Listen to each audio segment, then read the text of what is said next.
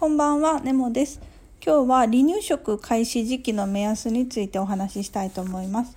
だいたい本とかでは5ヶ月、生後5ヶ月ぐらいって言われてるんですけど、お子さんのお口の発達によって違うので、そこを見てもらえるといいかなと思います。結論から言うと、離乳食開始の目安は2つありまして1つ目が哺乳反射がある程度消えてきたら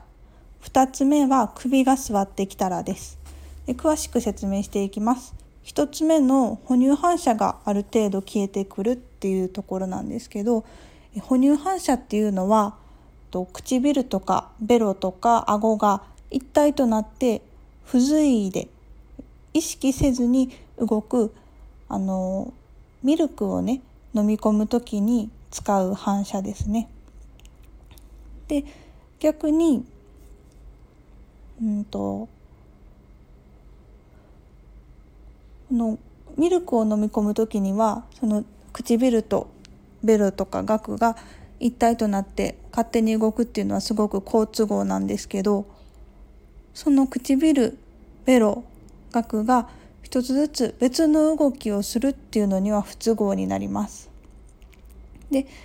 えー、この離乳食を食べる時は一つずつ別々の動きをする必要があるので哺乳反射が残っているとまだ上手に食べるのは難しいかなっていうところですね。この哺乳反射は離乳食の開始だいたい5ヶ月ぐらいから消え始めます。で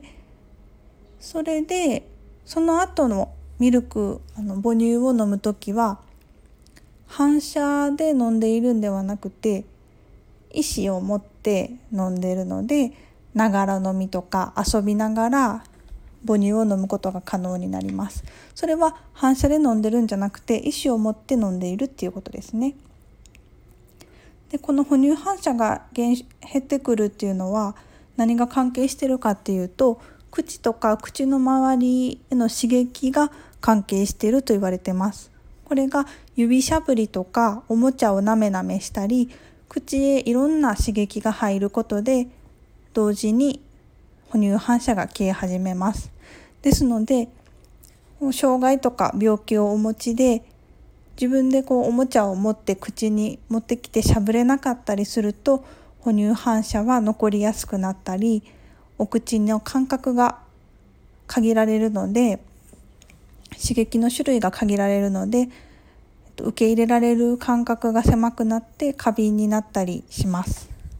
これが1つ目の哺乳反射が消失したらっていうところですね。で例えば、えっと、離乳食スプーンであげた時にベロで押し出し押し出す動きとか、えっと、奥歯の歯に触れるとギューって噛み込む動きがあるとこれらは、うんと、原子反射って言ってまだうん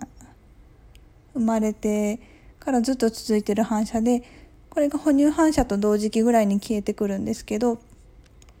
あのベロでの押し出しとか奥歯を噛み込む動きがまだ残っていると哺乳反射もまだ残っているかなっていうところでえっと、介助者側もやりにくいしなのでもう少し離乳食の開始は待った方がいいかなっていう目安になります。で2つ目の首が座ったらっていうところなんですけど離乳食をごっくんって飲み込む時には、えっと、喉頭蓋っていううんと気管に蓋をする？喉頭蓋口頭の蓋って書いて喉頭蓋なんですけどそこの働きが気管に蓋をすることで食べ物が気管に入らないようにしてるんですね。でその喉頭蓋の動きをスムーズにするためにするためには、えーと、首がリラックスした状態で